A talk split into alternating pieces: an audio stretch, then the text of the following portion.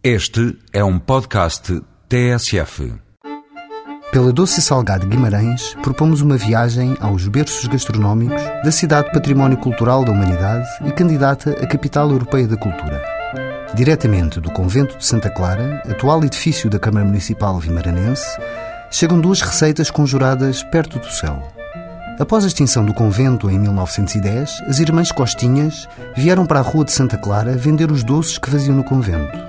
As receitas tradicionais passaram de geração em geração até Palmira Ribeiro, que faz questão de conservar o método artesanal da confecção das tortas e do tocinho do céu que as suas tias-avós trouxeram do convento.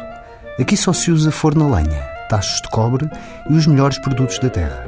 Começando pelas tortas de Guimarães, pode-se dizer que são uma verdadeira bomba. A massa é feita completamente à mão. É amassada e enrolada por fases, com alguns períodos de descanso pelo meio. Este processo chega a demorar um dia. Depois o recheio. Doce de chila, feito nos tachos de cobre, amêndoas, só ligeiramente torradas e depois trituradas, juntando-se nessa altura as gemas de ovos. A massa fica estaladiça, quebrando-nos a compostura com aquele recheio irresistível. E depois o céu, em forma de tocinho. O tocinho do céu de Guimarães é uma das joias da coroa da doçaria conventual. O açúcar mistura-se com o pau de canela para ficar pérola. Depois vem a amêndoa e o doce de chila, o mel e uma vintena de gemas douradas.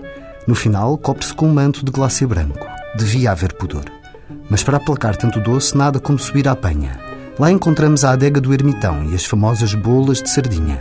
Armindo Monteiro diz que quem vem à penha e não prova a bola de sardinha é como se não tivesse leito. A massa deste salgado é feita com uma mistura de farinha de milho, farinha de centeio, de trigo e de milho alvo, que se vai buscar ao moinho. Peneira-se bem, amassa-se e junta-se um bocadinho de fermento para fazer levantar. Depois vai ao forno, a lenha, um minuto. Enquanto isso, fritam-se ao lado as sardinhas, para depois repousarem à nossa mercê, em cima ou ao lado da massa. Muitas mais iguarias faltam a este breve relato. Ficamos hoje por estas três sugestões, sabendo que não faltarão oportunidades para revisitarmos Guimarães. Porque é assim um hino, como na música do Fausto, este doce e salgado berço lusitano.